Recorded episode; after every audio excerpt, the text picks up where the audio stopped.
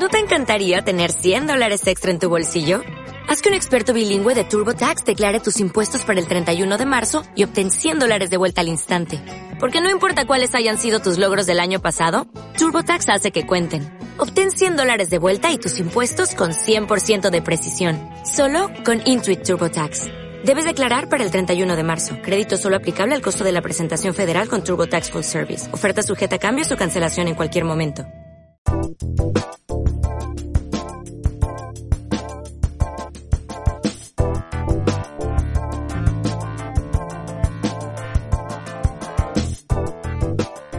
Bienvenidos a este nuevo episodio de Cifras. Esta vez estaremos hablando sobre los SPACs, que fue un tema muy, pues muy candente en el 2020 2021 y que ahorita resurgió porque eToro, la plataforma eh, de compra y venta de criptomonedas, ya no va a poder salir a la bolsa por medio de este SPAC. Entonces vamos a hablar de qué son los SPACs, pros de los, eh, de los SPACs, contras, cómo funcionan, eh, porque hay que tenerles cuidado y pues todo lo que, lo, que se refiere a, estos instrumentos financieros. Posterior a esto vamos a estar hablando de pues nuestras cápsulas, noticia de inversión y, empresa de la semana. Presentes estamos eh, Luis Escobedo alias Chinos, Sofía Barbán y un servidor Luis Salazar. Sin más, comenzamos.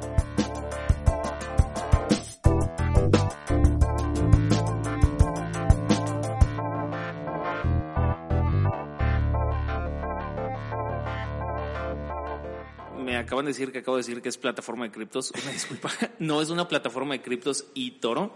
Es una plataforma para compra y venta de acciones e instrumentos financieros. Eh, pero la, la, noticia fue que ya no va a poder salir a la bolsa por medio de los SPACs y vamos a hablar por medio de ellos. Eh, entonces, este, pues. A ver, pregunta, no, antes que nada, ¿es I Toro, I Latina Toro o I E? E Toro. E Toro. E Toro. Sí. ¿Nunca okay. te ha salido en Instagram como ¿No? la publicidad? Sí, no, no, parece que no soy su, la marca sí, que le su market. Sí, con, con actores de Hollywood. ¿En serio? eh, diciéndote que, que te pongas a invertir y todo. Claro, si es un logo verde, estoy seguro que lo has visto. E Toro. E Toro. Y no puedo salir a la bolsa. No, iba a salir por medio de un SPAC, que ahorita vamos a ver cómo, cómo es que salen las empresas por medio de un SPAC. Eh, pero ¿por qué no empezamos, Sofía? ¿Qué significa un SPAC? ¿Qué es un SPAC? Bueno, es un vehículo de inversión que de hecho agarró bastante popularidad en los últimos años, pero pues tiene más de 30 años de historia, ¿no? Entonces, digo, a mí me gustaría comenzar como eh, hablando de cómo se puede salir a bolsa, ¿no? Y las dos principales maneras de cómo puede salir a bolsa, una es a través de un IPO, que este es El normalito. El, el normalito, ¿no? Que es el Initial Public Offer. offering, Offer, ajá, ajá. que es un- la oferta pública inicial, ¿no? En español, y no es más que otra cosa que es el momento en el que una empresa privada se convierte en pública.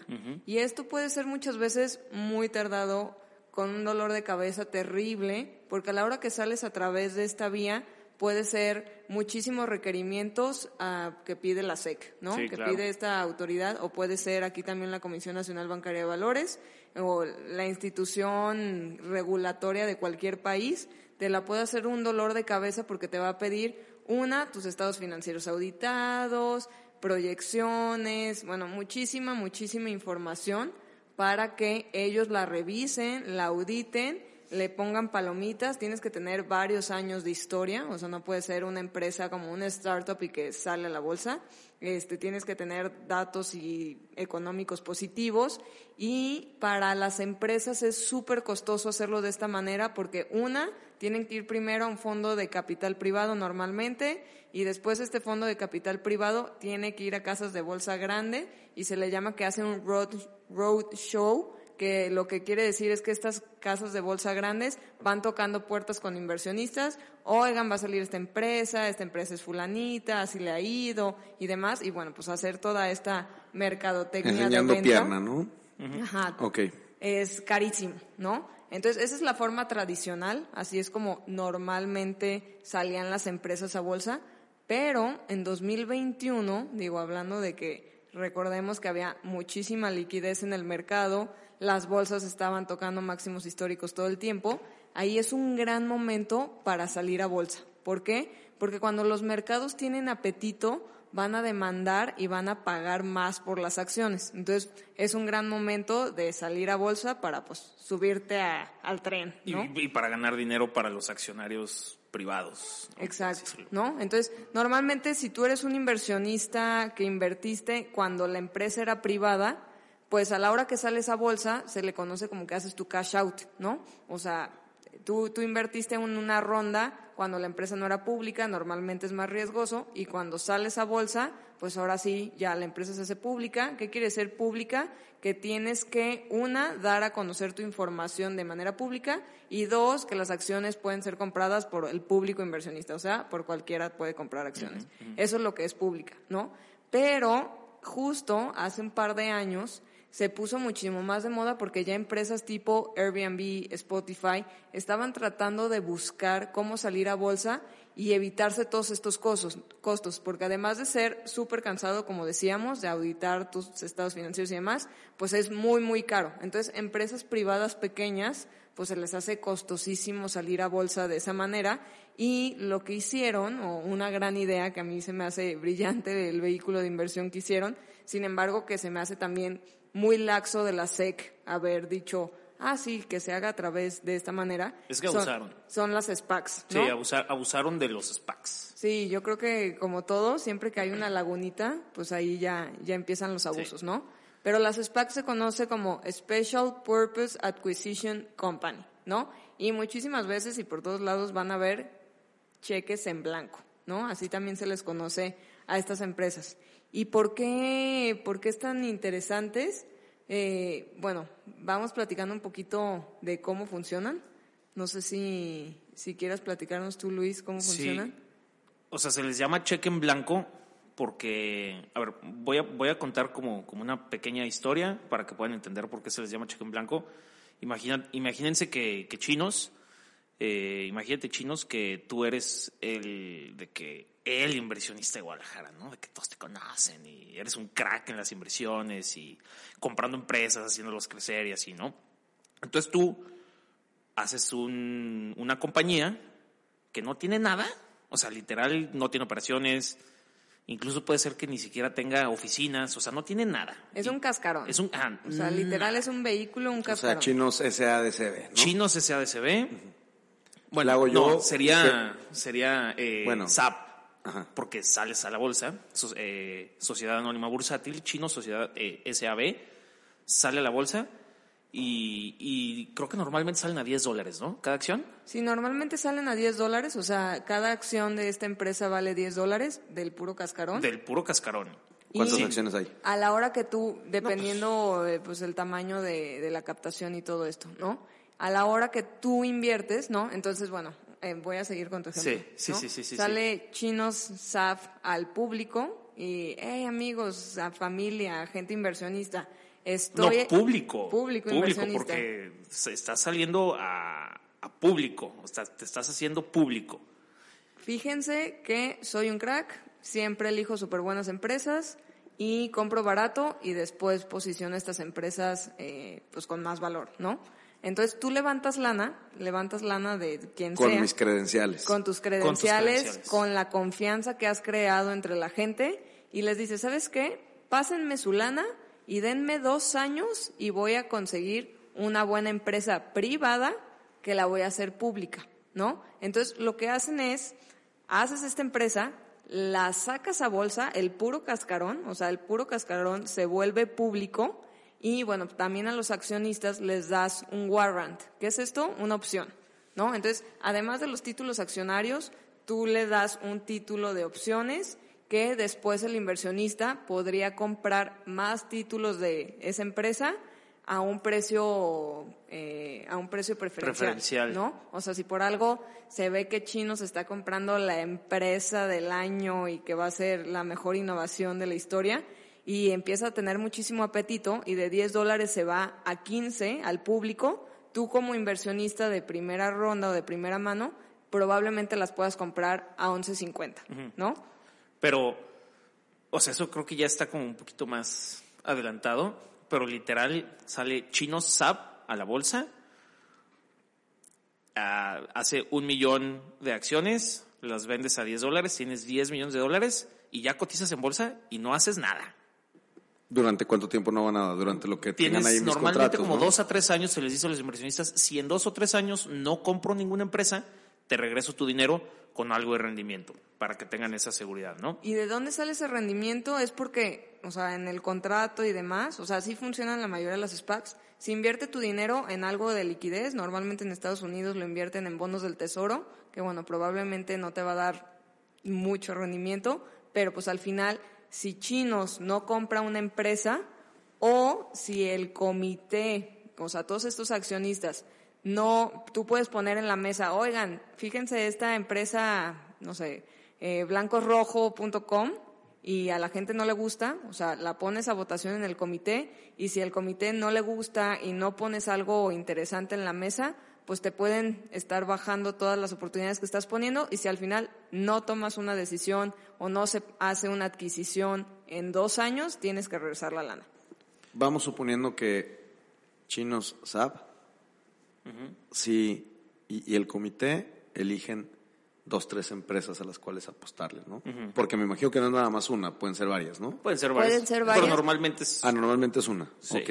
Entonces yo creo este cascarón, eh, que es un spec, SPAC. SPAC, eh, y al cabo de un año y medio elijo y, di- y digo, ¿sabes qué? Esta es la empresa que, que vamos a posicionar en, en, en Correcto, bolsa. correcto, ¿no? correcto. Así. Y, El, y, por ejemplo, cuando tú vas poniendo las cartitas en la mesa, ¿no? Normalmente cuando tú estás levantando la lana dices, oigan, yo soy chinos y voy a buscar una empresa de la industria aeroespacial, ¿no? Entonces la gente ya sabe que va a ir tras, o sea, tú estás invirtiendo en cierto sector. No sabes en qué empresa, pero sabes más o menos a qué sector se está enfocando aunque China. no siempre, ¿eh? No siempre, pero normalmente sí como que en el prospecto del SPAC hay algo definidito, ¿no? Aunque sea poquito. Puede ser una empresa, pueden ser varias, pero lo interesante es que antes de que tú hagas la adquisición de la empresa, pues pasa muchísima especulación, ¿no? Imagínate que tú ponías en la mesa que digo, pasó SpaceX con Virgin Galactic y con otras empresas y pues en ese momento, si hay interés del público inversionista en general, pues va, va a subir el precio del SPAC, ¿no? Aunque todavía no la adquieras porque pues hay esta especulación de que es una empresa interesante y shalala, ¿no? Entonces puede haber especulación previa.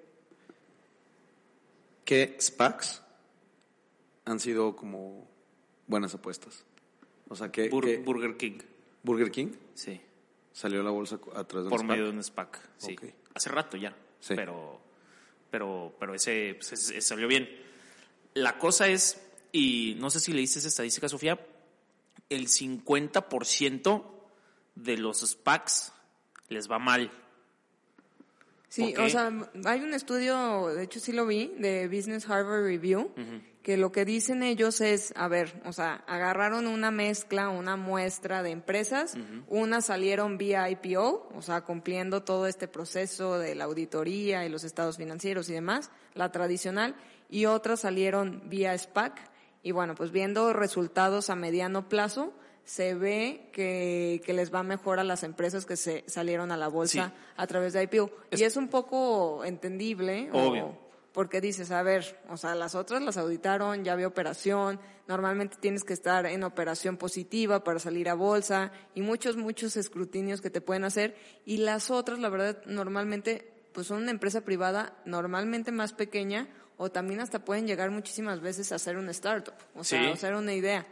Y digo, a mí se me hace interesante el vehículo, ya pasando, igual me estoy brincando, a los pros y los contras, pero un pro que le veo a los SPACs, digo, porque igual ahorita estamos hablando de, de mucho riesgo, es que a la hora de ser más barato el proceso de salir a bolsa, pues haces que muchas más empresas privadas puedan estar a la altura o mínimo que puedan recibir capitales públicos y pues obviamente las haces de estar en un nivel 2 a llevarlas a un nivel 5, Claro. ¿no? A la hora que la llevas a bolsa. Sí, e- es- ese es un gran pro, pero déjame te lo debato, que creo que por eso es la estadística de que a las SPACs siempre les va peor, que lo, lo comentaste poquito, pero me gustaría resaltarlo.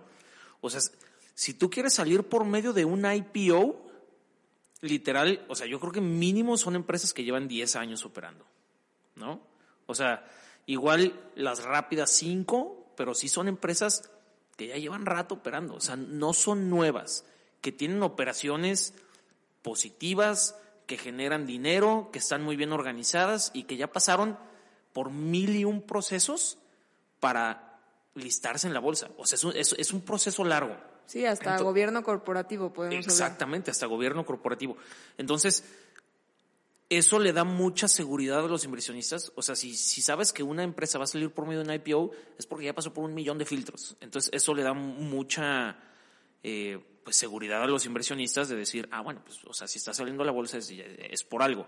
En cambio, cuando salen por medio de los SPACs, puede ser que chinos SAP eh, habló con, con un, no sé, con un soñador, le vendió una mega idea que lleva seis meses trabajando en ella, es una startup de tecnología, eh, no sé, que, que va a ser, eh, no sé, Sí, o sea, le vendió la idea Le no solamente idea. a Chinos Apps, sino, bueno, Y- a Chinos Apps es, es a Chinos y a, y a todo el comité, ¿no? Exactamente, el comité dijo- El comité la compra, compró la idea, pero resulta que no es... Ajá. Y, y porque casi, o sea, en los IPOs, todo el análisis que se hace para valorar la acción, todo, mm, obviamente hay un poquito de proyección hacia el futuro, pero todo se hace con el histórico, ¿sabes? Tienes 10 años operando, vamos a ver tus históricos, cómo has vendido, cómo han sido tus utilidades, cómo han sido tus gastos operativos, ¿sabes? O sea, hay, hay historial. Y en cambio con los SPACs es al revés.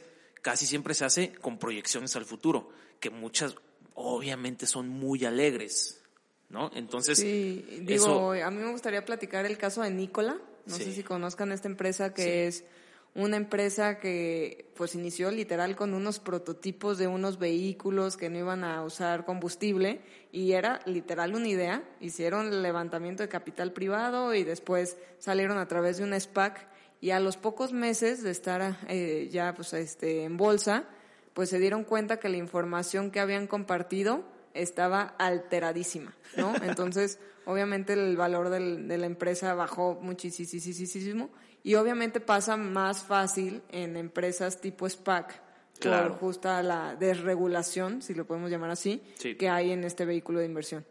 sí. eh, ¿Y qué pasó con eToro?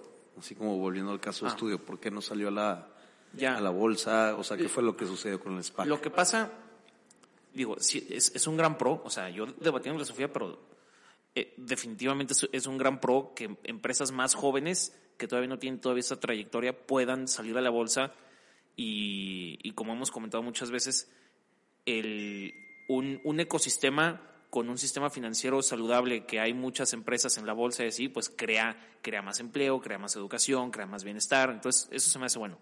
Lo que pasó con Itoro es que muchas de las empresas que estaban por salir a la bolsa por medio de SPACs, empezó a haber ahorita mucha regulación por medio de la SEC, o sea, de la Comisión Nacional Bancaria y de Valores de Estados Unidos, La SEC. la SEC, correcto, la SEC.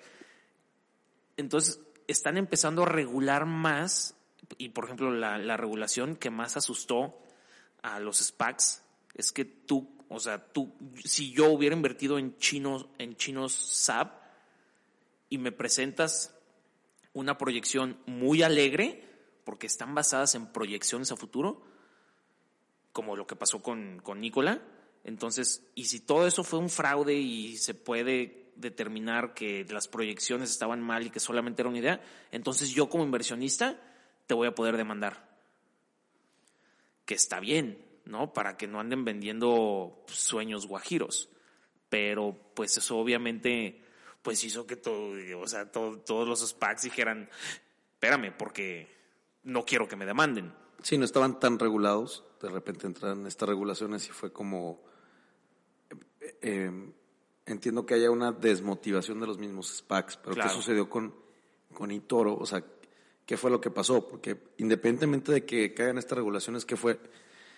¿Qué dijeron? ¿Me, me retiro por estas nuevas regulaciones que hay? Sí, sí, sí, sí, sí, mucho. O sea, imagínate que durante el... Este instrumento, como bien comentaba Sofía, o sea, los SPACs ex- existen desde hace 30 años, pero durante el 2020 y 2021 hubo... O sea, se utilizó más el SPAC para salir a la bolsa que los 28 años anteriores. Wow. O sea, se abusó de ellos, ¿no? Por lo que decía Sofía, que había mucha liquidez en el mercado y que había mucho apetito. Sí, de hecho aquí tengo unos datitos sobre eso. A ver, o sea, si, si me voy al 2003, en el 2003 solo hubo una empresa que salió a través de este vehículo SPAC. Si me voy al 2010, hubieron siete empresas. Si me voy al 2015, hubieron 20 empresas que salieron así. Y si me voy al 2020, 247. Y 2021, 613 empresas ¿Cómo que salieron. Sí. Literal, los últimos dos años, bueno, sin tomar el 2022, que este no ha sido tan buen año para los SPACs, de hecho se desinflaron muchísimo las valuaciones, porque como todo, ¿no? Tanto Bitcoin, eh, pues las bolsas, todo se ha desinflado, precisamente porque yo creo que había demasiada especulación, y este es un vehículo más especulativo de lo normal, entonces, bueno, pues estaba más burbujeado que, que ningún otro, y eh, justo en el 2020 y 2021 salieron más empresas a la bolsa que lo que habían salido en los ah, bueno, en los 30 años anteriores, ¿no? Entonces sí hubo un boom impresionante que, que yo lo veo bien en el sentido de pues hay que acercar estas empresas privadas a más personas, ¿no? O sea, si tú quieres invertir más en, o sea, diversificar tu portafolio en empresas un poco más pequeñas, en empresas más startups, creo que hacerlo vía SPAC es algo interesante. Sin embargo, obviamente puede estar ultra burbujeada la empresa que, que estás invirtiendo y también, pues, que es una empresa que puede ser muchísimo más volátil o que puede ser como las estadísticas de las startups, que solo dos de cada diez eh, pues les va bien en el futuro. Creo que estás metiendo tu portafolio un poco más de riesgo invirtiendo en esto, ¿no? Entonces estar consciente de hacia dónde estás apostándole tu dinero, que son empresas de una creación más reciente, que normalmente están basadas en proyecciones y demás. Sí. ¿Recomendarían ustedes hacer inversiones en SPAC si yo contemplo que es una parte de un portafolio de riesgo? Más bien, dice, ¿sabes qué? Diversifica eso en, en algo de un riesgo similar que no es un SPAC. Sí, sí, obvio. O sea, nada más con consideración, como bien comentaba Sofía, que tiene más riesgo. O sea, igual y no metas el 30, bueno, bueno, es que depende del riesgo, pero o sea, yo no metería el 50% de mi portafolio de renta variable, no lo metería en SPACs, porque lo más seguro, estadísticamente, es que no me vaya bien. No, o sea, es, si lo van a hacer, que sea como, bueno, pero estoy consciente que esto es más riesgoso, es más volátil, que no tiene mucha operación, no hay mucho historial y que le estoy apostando más a una idea y a unas proyecciones, pero que si me va bien, me va a ir muy bien, ¿no? Sí, claro. Y yo creo que aquí más bien yo súper le echaría un ojo más bien al management o a este agente promotor, como se le conoce, que es el que está haciendo las búsquedas de las empresas y demás. Porque si ves a esa persona que ha tenido éxito con otras series de SPACs y que realmente han resultado bien, pues más bien yo me iría a hacer filtro total y no subirme a trenes como, bueno, pues ahorita Virgin Galactic o no sé, otras que han estado muy, muy, muy hypeadas pueden ser, digo aquí había anotado un par. Sí, o sea, fí- fíjate más en el, en el jinete, no tanto en el caballo, sino pa- para saber quién está controlando el, el SPAC, no tanto la empresa. Que, que tiene dentro, ¿no? Sí, porque, porque finalmente el jinete es el que se supone que tiene que hacer su due diligence, estudiar bien los números y, y- y bajar esas proyecciones a la realidad para ver si sí son buenas o no. O sea, en, en, en la pequeña historia, analogía que estamos haciendo, o sea, tú, tú, chinos, eh, como eres el, el capitán de esa SAP que salió el cascarón de ese SPAC, tú deberías de tener la responsabilidad de analizar esta idea que te están vendiendo con proyecciones y ver si sí es cierto, si no, el mercado, todo, que finalmente pues por eso la gente está invirtiendo en ti, porque pues porque creen y consideran que eres un gran inversionista y que sabes analizar números, pero pues si no haces bien tu due diligence, pues esa es la cosa, que ahora se supone que la gente te va a poder demandar y te va a decir, oye, pues esto claramente era una basura porque invertiste en ello. Entonces sí hay que echarle mucho ojo de, pues como decía Sofía, checar que el, que el jinete sea el buen inversionista, el que va a analizar bien los números. Sí, de, de acuerdísimo. Digo, me gusta porque son inversiones privadas, entre comillas, que ya las puedes comprar de manera pública y digo, es un agregado interesante a tu portafolio. Sin embargo, tiene muchísima más volatilidad, muchísimo más riesgo, muchísima más especulación, pero a mí me gusta la apertura de opciones y siempre pues cada quien tiene que estudiar a quién, a quién la apuesta. Pues ahí están los SPACs para Así que es. lo agreguen o lo retiren de su portafolio. Así es. eh, y- Continuamos con nuestras cápsulas. Correcto, muy correcto. Ahorita nos vemos. No se vayan.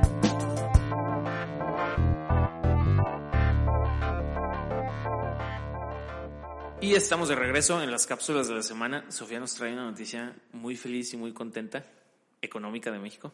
Ah, bueno, bueno. y bueno, la noticia feliz es que tuvimos un crecimiento positivo del 1% en el primer trimestre del 2021. Ay, del qué bueno. 22, perdón. Y, y digo, fue, fue bien porque es mejor de las expectativas que teníamos.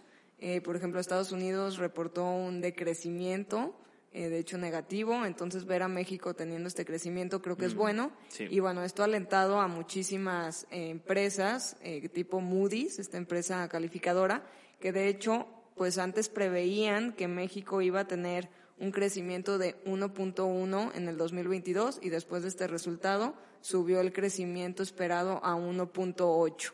Entonces, bueno, como que de repente yo traía todas las malas, malas, malas noticias en la cabeza y bueno, pues esta es un pequeño respiro, mini respiro, Sí. pero pues se ve que la economía igual y, y, y sigue dinámica. A ver, esto en un contexto de, de- y en un ambiente su- sumamente pesimista, ¿no? Sí, eso- Mundial. Sí, yo O no, yo- crecer. Yo, yo no lo minimizaría, o sea, que dices, un respirito, no, está súper bien. O sea, sí creo que es una gran noticia y eso incluso va a incentivar que haya más inversión y más empleo, ¿sabes? Creo que es una Además muy, muy buena de noticia. nuestro superpeso, que también quería Ah, platicar. Sí, a- aparte del superpeso. Platícanos del superpeso. Sí, increíble. Bueno, increíble el superpeso. Ahora sí le digo superpeso porque la verdad es que yo no esperaba que llegara a estos niveles justo en la coyuntura que estamos hablando. Una coyuntura llena de inflación, todavía llena de guerra, eh, entre que se va el COVID y llega la viruela del mono y muchísimas cosas que están pasando, como que no hubiera esperado que el, que el peso estuviera tan fortalecido y con tanto flujo y con tanta demanda. Y obviamente todo esto para mí se resume a nuestra tasa de interés. No creo que sea ni nuestras finanzas públicas ni muchas otras cosas. Digo, obviamente todo suma, pero para mí el factor indispensable ha sido la tasa de interés que pagan nuestros M bonos, nuestros bondes, nuestros CETES, nuestros pagarés, toda esta renta fija, que en México finalmente seguimos siendo un país sano, un país pegados a Estados Unidos, un país que todavía no está tan rojo, por así decirlo, y estamos pagando muy buena tasa para mí relacionada al riesgo comparado contra otros países emergentes y por eso yo creo que se está veniendo muchísimo flujo, porque a ver, si ves tus bolsas, o sea, el, el S&P, todo cayendo, pues te quieres refugiar igual y dices, ay no, ya, no quiero volatilidad, a ver, déjame voy a rendimientos del 9, 10% que ya están pagando papeles corporativos mexicanos y, y muchas cosas mexicanas. Pregunta, Sofía, ¿es una, en tu opinión, es el superpeso o es un, este, es una debilidad del dólar ahorita? O sea, está, el dólar es, es más débil y entonces la relación peso-dólar está, el peso se está viendo beneficiado de eso o es el superpeso? Yo creo que, digo, son las dos cosas. O sea, el dólar se ha debilitado frente a muchas otras monedas, pero si comparas quién se ha beneficiado más, si el peso o el real brasileño o una, una moneda pues más o menos a la par de, de la mexicana, se ha beneficiado más el peso, ¿no? O sea, el peso ha tenido una racha muchísimo más buena que, que otras monedas emergentes, pero el dólar sí se ha debilitado, aunque justo estaba revisando el otro día la, la gráfica y, y la paridad con el euro, y el euro ya está casi al mismo nivel que el dólar. Que el o sea, sí. ya están casi uno a uno, cosa que no veíamos desde hace mucho.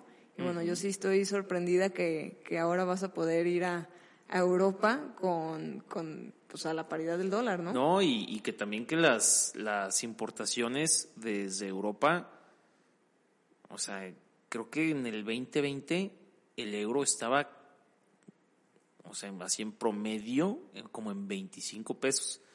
Y ahorita, bueno, entre 25, 23, 24, por ahí andaba. Y ahorita ya, ya bajó a los 20. Entonces, eso hace que las importaciones a México se vuelvan 20% más baratas, lo cual pues es espectacular para la economía. Eh, buenas noticias. Sí, yo creo que ahí más bien es debilidad de Europa, 100%. Esa sí no, no le veo Sí. otra. Sí, sí. Este, todo este tema pues de incertidumbre Energética. eléctrica, energética, eh, de guerra, creo que ha pues tirado mucha inversión de por allá y mucha fortaleza del euro. Entonces ver, ver esa paridad uno a uno, creo que hace mucho no se veía y puede ser probable que la veamos este año. Sí, pero yo también respondiendo a tu pregunta, México no es que lo esté haciendo extraordinariamente bien, es que más bien Europa y Estados Unidos no le están haciendo muy bien. ¿no? Pero Eso, México no lo está haciendo pero, mal. Pero yo sí creo que lo está haciendo, no lo está haciendo tan mal México. No, O sea, no, no, no, pero tampoco es como que digas, ah, no, es que lo estamos haciendo súper bien, por eso, no. O sea, ahí vamos, como siempre, mediocremente. ¿Sabes? Justo hoy estaba en una reunión y fue ahí un, un crack, no recuerdo su nombre, pero al parecer todo el mundo lo conocía. Y ¿Cómo este se llama? cuate, ver, eh. no me voy a sentir un ignorante, pero bueno, vamos compartiendo mi ignorancia. Eso. A ver, Esto es un segundo. círculo de, de confianza, Sofía. Acuérdate que aquí no sale nada. Bueno, ¿qué hacía? Se llama Ángel Verdugo. Este, este cuate ha sido, o sea, al parecer, eh, como gran clave para el Ejecutivo. O sea, él no es político, de hecho creo que es apolítico totalmente, pero es muy consejero de diputados, presidentes, de, de mucha, mucha, O sea, mucha que, gente. que lo consultan a él económicamente. Totalmente. Ok. Co- eh, económicamente, Uy. para planes de agua, de electricidad, de absolutamente todo. ¿no? buenísimo tenerlo aquí. un cuate muy, muy brillante. Y estaba platicando justo de, bueno, ahí le preguntaron en, en la, bueno, en la ponencia que dio, que cómo veía todo este tema del plan de la austeridad y del control energético y todo eso. Y justo estaba diciendo, digo, traía los números muy frescos, entonces sí, sí, sí se los compré, que ahorita, digo, no está subsidiando el gobierno la gasolina, ya ven que aquí lo habíamos platicado, ¿Cómo que, no? que, pues no, más bien está dejando de ganar el IEPS, Ok, sí. o sea, no, no está metiendo subsidio, sino más bien no está cobrándole el IEPS que antes lo hubiera cobrado, Sí, entonces pues, no es correcto. un subsidio, Correcto. y más o menos el no cobrar el IEPS y a la hora, o sea, como, como no está cobrando el IEPS, también hay un tema de traslado con el ISR para los gasolineros que se los está perdonando.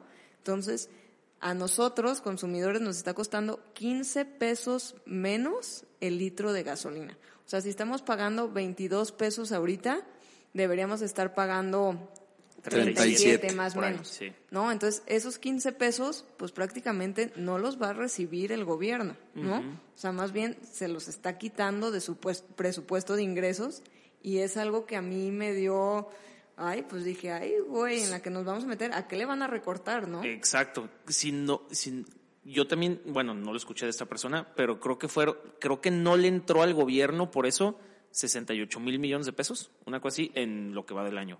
Él trae unos datos que en el 2021 habían sido 220 mil millones de pesos los que habían entrado Por a través del del IEPS, IEPS de combustibles, ¿no? Sí. Porque ya ves que el IEPS está Sí, sí, en- en, en varios varios, productos. productos.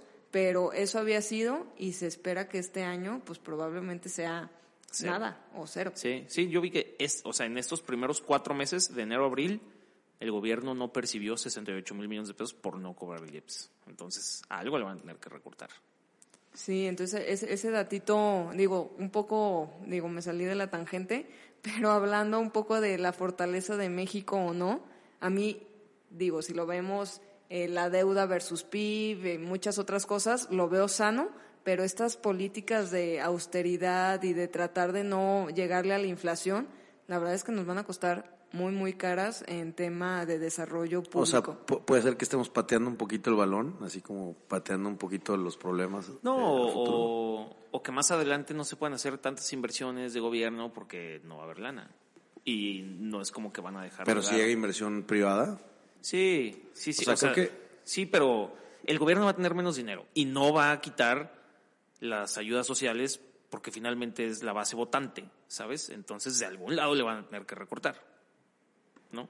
Sí, correcto. fuerza. Digo, pero a lo que vas tú, obviamente para el empresario o para la iniciativa privada extranjera, que tengas un descuento del 30% o de más en tu combustible, pues obviamente se ve muy atractivo si te comparas contra, a- ya que es un precio referencia internacional, ¿no? En Estados Unidos sí la gasolina está a 35 pesos el litro.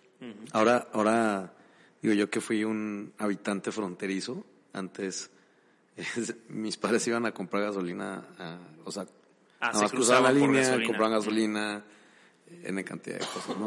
Pero ahora creo que está sucediendo al revés, ¿no? Creo que se vienen a comprar gasolina a México. Literal, yo creo que sí. Sí. Pero bueno, entonces, bueno. super peso, eh, y el otro tema fue... El PIB. El PIB. El PIB Entonces, son buenas y, noticias. y miedo ante estos recortes de austeridad y control de precios de inflación. Sí. Y por ahí traías, perdón, Ah. El nuevo unicornio, ¿no? Eh, El nuevo unicornio, sí, de hecho sí, salió sí. un nuevo unicornio la semana pasada. Ya, ya no sé ni cuántos van, que han sido demasiados no, ya van varios, sí, ya van varios. Digo, la verdad es que Mexicano. mexicano. Se llama Nowports y es una empresa que ya está evaluada en 1.100 millones de dólares después de una ronda de inversión que obviamente invirtió SoftBank Latam junto con otros, pero bueno, eh, SoftBank le ha metido muchísima lana a empresas mexicanas y latinoamericanas últimamente, como que ven muchísima muchísima ventaja por acá o todavía valuaciones más atractivas. Y eh, estos son dos cuates, creo que los dos son de Monterrey. Y bueno, lo que quieren hacer ellos es una nueva manera de hacer logística y de llevar suministro para todos lados. Pero lo- logística de importación y exportación. Logística de importación y exportación. Sobre, ba- basado, según yo, en Latinoamérica. Sí, sí, sí. De hecho, esta lana la van a utilizar para abrir más fronteras y hacer expansión territorial. Mm, Sí, porque se enfocan mucho en comercio entre México y Colombia, México y Perú, México y Chile, o Chile y Perú, o sea, entre los países latinoamericanos. Están, se- AMLO les podría hacer ahí una buena publicidad. Pe- Pero la verdad lo que me, lo que me llamó la, la atención de esta empresa, como que normalmente habíamos escuchado, a ver, nuevo unicornio, y era métodos de pago, y era una fintech, era una proptech, o sea, como que es- las últimas habían sido tipo deliveries y tipo Joker y, o sea, más de esos sectores. Y como que es la- logístico. es la primera que veo logística y como que estos cuates se treparon a la onda de la pandemia, que dijeron, a ver, se destruyó el suministro, se destruyó quiénes eran tus proveedores y demás, todo el mundo está reconstruyendo su data y yo creo que le entraron en el mejor momento, o sea, de esos que dices, ah, las crisis son para encontrar oportunidades, yo creo que estos cuates le dieron al clavo. Sí. A mí me impresiona, si se meten en neoports.com, N-O-W-P-O-R-T-S.com, me impresiona su landing page tan, senci- o sea, tan sencilla, güey. Como que de repente uno se está rompiendo la cabeza en la web y demás. Güey, o sea, esto es de un banco de landing page. Sí, sí, sí. Digo, sí. obviamente toda su, su, su, como toda la carnita está dentro del proceso logístico, pero digo, nada más como Está fácil, es- entendible, intuitivo. Exactamente. O sea, como que no rompernos tanto la cabeza en nimiedades Y concentrarse como en la, en la verdadera pechuga de En la el empresa. business. Wow, ¿no? Sí, de acuerdo. Este, básicamente, al- por lo que veo, es aseguran tu carga, este, eh, te facilitan la logística y además hay un tema ahí como, De como de data. financiamiento y datos, ¿no? Sí, la data es como instantánea, digital, puedes ver dónde va tu contenedor en el barquito o en el, en el Sí. transportista, qué sé yo. Y, bueno, y otro dato muy bueno es que el CEO, que es regiomontano, tiene 23 años. O sea, CEO slash cofundador o fundador, no sé. Pero sí es un niño manejando una empresón. Felicidades. Sí, felicidades, wow. Impresionante. Felicidades, wow. Pues bueno, yo les traigo otra empresa que mm, quiero, o sea, como Pues sí, más bien como, como inversión de la semana y es Nvidia. No sé si, si, si, si supieron esa noticia que pues a mí se me hace una, una locura porque Nvidia en el primer trimestre de, del año, bueno, primero, Nvidia produce como chips e inteligencia artificial y, es uno de los mayores productores de semiconductores a nivel mundial. Ha crecido muchísimo en los últimos años. y a pesar, a pesar de haber reportado muy bien en este, o sea, en el primer trimestre del 2022, ha tenido unos bajones en, en su acción. Eh, y esto sobre todo por, o sea, para que vean cómo, o sea, también la quiero exponer esta acción porque cómo influye el sentimiento social del mundo y de los inversionistas sobre el precio de las acciones. Fíjense, para que se puedan dar una idea, en el primer cuarto del 2017, o sea, en el primer trimestre, facturó 1.3 billones de dólares. Luego, en el primer trimestre del 2018, 2 billones de dólares. Luego, en el primer trimestre del 2019, 3 billones de dólares. En el del 2020, el primer trimestre, 2.2 billones. En el 2021, en el primer trimestre 3 billones y en el primer trimestre del 2022 8 billones. O sea, se pegó un salto cuántico, ¿no? Eh, pero la acción eh, está baja. O sea, en, en marzo, en noviembre del 2021 estaba en 320 dólares y ahorita está en 188. O sea, cayó como 40%, o poquito más de 40%. Producto de, una desmotivación del mercado, no tanto como del, del performance de la empresa. Exactamente, no del performance de la empresa, mucho tiene que ver porque Rusia era un gran mercado para ellos, al parecer como en el tema gaming, algo así, tenían mucho que ver con Rusia, y eso les va a recortar 500 millones de dólares en el, en el segundo trimestre de este año y siguen con el tema de que China con su COVID no está dejando producir a las fábricas la misma cantidad de chips y, semiconductores para que estos cuates puedan seguir comercializando y desarrollando su tecnología, lo cual ha hecho que, pues, la, o sea, la gente tiene mucho miedo. A pesar de que es una empresa que ha vendido y vendido y vendido y vendido, la gente tiene mucho miedo. La gente, eh, está la guerra, eh, y el desabasto y el COVID y el monkeypox que ahora ya eh, se está poniendo de moda, la, la, ¿qué es? Fiebre o viruela del mono, algo así.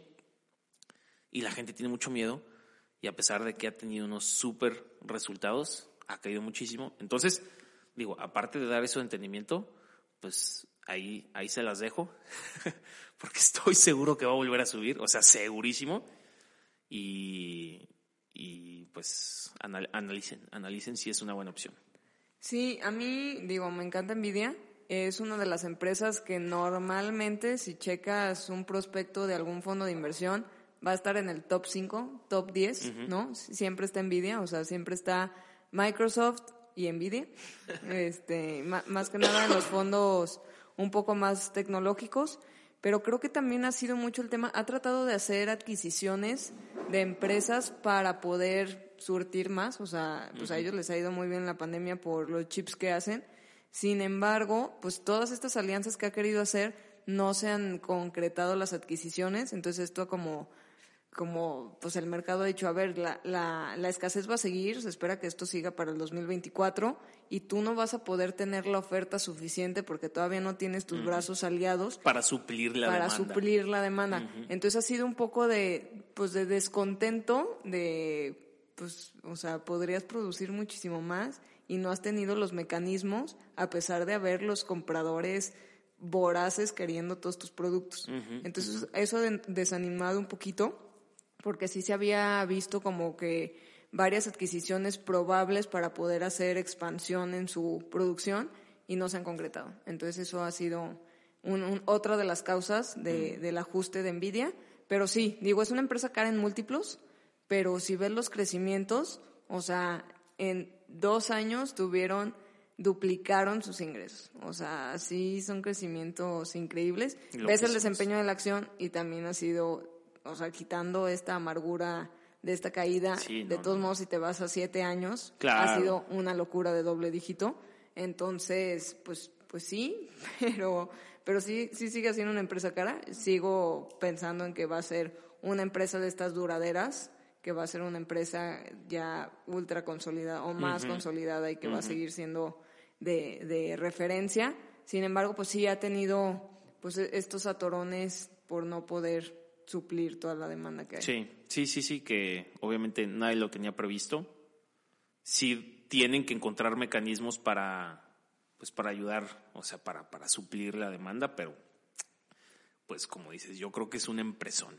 O sea, esa empresa va a estar difícil que alguien la tumbe y que desaparezca y que digan, uy, ¿para qué compras Sí, y está en acciones?". un sector de innovación. O sea, Aparte, entonces sí. no es un sector que dices, Ay, bueno, pues ya la telefonía va a cambiar o ciertas otras cosas que podrías pensar que, que en unos años podrían desaparecer esas industrias. Exacto. La realidad es que esta industria no va a desaparecer, al contrario. Y está desarrollando muchísima inteligencia artificial. Correcto. Aparte de chips y tarjetas Sí, gráficas. my love eso. Nvidia. Su all time, all time highs es de 7 mil pesos. Y ahorita Sí. está en 3.600, más o menos. Sí, para más o menos, idea. más o menos. Sí, eso, o sea, está como al 40%, Exacto. o sea, bajó y este, como el, 40%. el, el, el mejor de todos los tiempos, el all time high, se se alcanzó el 26 de noviembre del 21, creo. Sí, El- no- sí, no. 320 dólares aproximadamente, y ahorita está en Ahorita 188. anda como Sí, que de hecho 180. hicieron un split hace poco. Eh, creo que el año pasado hicieron un split o hace Ah, ok, un- sí, unos ser. cuantos meses. Entonces igual ahí pueden ver la, la gráfica un poco distorsionada, pero fue porque que hicieron un split. Sí, puede ser. Y otra inversión o noticia. Yo, bueno, yo tengo una rapidísima, porque, o sea, creo que es algo importante, no tiene que ver mucho con inversión, pero sonó mucho. eh, bueno, es que aparte yo soy su fan, o sea, de que se me hace. Del Atlas. No, Dualipa. no. Julian Assange. No sé si, sí, si lo conocen muy bien, porque luego de repente he conocido gente que no sabe quién es y me impresiona. ¿Quién entonces- es? ¿Quién es? ¿Quién es? Sí, Preséntalo, sí, sí, preséntalo. sí, exacto. Bueno, Julian Assange eh, estudió matemáticas. Bueno, le quiero dar un poquito de su, de su biografía, y, pero realmente es un, es un programador que se hizo muy famoso por desarrollar la plataforma Robert Hoss, así se llama, que es una plataforma de encriptación que ya tiene mucho tiempo, que la utili o sea, él se la daba a las organizaciones mundiales que, eh, o sea, no, ¿cómo se llaman? No gubernamentales. eh, o sea, no gubernamentales y que no quieren hacer dinero, sino que trabajan por justicia Ah. social, cosas así, ¿no? Sí, ¿Para qué? no para que. Exactamente. Que para- Exacto. Y esto era, pues, para que estas empresas a veces tienen, eh, pues, data un poco sensible y entonces él les, les les provió de esta, de esta plataforma para que, para que pudieran ahí guardar su data de forma segura. Por eso fue que se hizo famoso. Pero más famoso se hizo cuando en el 2006 sacó Wikileaks. Él es el fundador y el creador de Wikileaks y creo que el boom de, de, de cuando fue, o sea, la persona del momento fue cuando liqueó o fugó un video de, de los Estados, bueno, del ejército de los Estados Unidos, cómo mataba civiles a discreción en Irak en el 2007. Seguramente vieron ese video, algunos de ustedes, que es cuando están así como, como un helicóptero y, y los soldados están riendo de que, ah, jaja, sí, dispárale, nada, no pasa nada. O sea, de que algo, mm, no sé con qué adjetivo decirle, pero Malvado. Sí, algo, algo, algo malvado. Y esto obviamente indignó muchísimo a la gente, a la guerra de Irak eh, y obviamente al gobierno de Estados Unidos le trajo muchos problemas por lo cual pues empezó a perseguir a este periodista. Porque para ese, para ese momento él ya era pues un era era un periodista. Y en el 2010 lo detuvieron en el en el Reino Unido porque le fabricaron bueno si se los fabricaron o no, eso ya depende de cada quien, pero lo detuvieron por delitos sexuales en el, en el 2010. Muchos dicen que fueron fabricados eh, por los gobiernos pues para, para agarrarlo y eh, estuvo, no sé si se acuerdan, en la embajada de Ecuador. en Inglaterra. Estuvo literal viviendo en la embajada de Ecuador porque la embajada de Ecuador le dijo, métete aquí a la embajada, yo te doy aquí asilo, asilo gubernamental para que la policía de Inglaterra no te pueda agarrar. ¿Sí? Entonces ahí estuvo viviendo literal en la embajada ecuatoriana y daba sus conferencias de prensa y todo. Y total, en el, en el 2019 eh, la embajada de Ecuador le quita pues como la seguridad que tenía y entró la policía eh, de Inglaterra y se lo llevó a la cárcel y ahorita está en la cárcel en Inglaterra. Pero bueno, todo esto iba porque AMLO, el gran comunicólogo que es, eh, salió en una mañanera a decir que, él le daba asilo político a, a Julian Assange porque era un gran periodista eh, y, que pues se necesitaba más de esa gente en el mundo y ya sabes, ¿no? Cómo, cómo es AMLO. Eh, entonces, eh, para que sepan quién es, hay una película muy buena de él que se llama El Quinto Poder. Creo que yo alguna vez la vi en Netflix, ahí resume muy, muy bien por todo lo que ha informado y pasado este, este Julian Assange, muy importante de ver. Véanla porque se me hace, o sea, gracias a él hemos conocido muchas historias de gobiernos y agendas secretas sin caer en, en, lo conspiracionista, sino realmente lo que hacen, o sea, lo que pueden llegar a hacer los gobiernos por poder y sometimiento a otras naciones. Entonces se me hace muy importante que la gente sepa de esta persona y que vea su trabajo para, pues para abrir un poquito los ojos, ¿no? O sea, no, por favor no crean todo lo que ven en CNN, eh, hay mucho por detrás y esta es una de las personas que dio mucha información a conocer, entonces es, importante que al, que al menos vean la película, ¿no? Aparte está buenísima. ¿Cómo se llama otra vez? El quinto poder. Poder. Sí, sí, yo, yo la vi y la verdad es que sí, es un personajazo y mis respetos a la valentía que ha tenido. Uf, sí. Porque, digo, enfrentarte a la agenda política detrás de bambalinas. Al imperio, al imperio estadounidense, sí. Puede ser obviamente ultra peligroso. Sí, yo no sé cómo no lo han matado. Y ahí sigue, ¿no? Pues... Sí, duro. Pero bueno, ¿algo más chinos? Todo bien. ¿No? Muchas gracias a todos. Bueno, pues entonces terminamos con esto, vean su película y nos estamos viendo para el siguiente episodio aquí del podcast. Buenas noches. Saludos a todos, abrazos.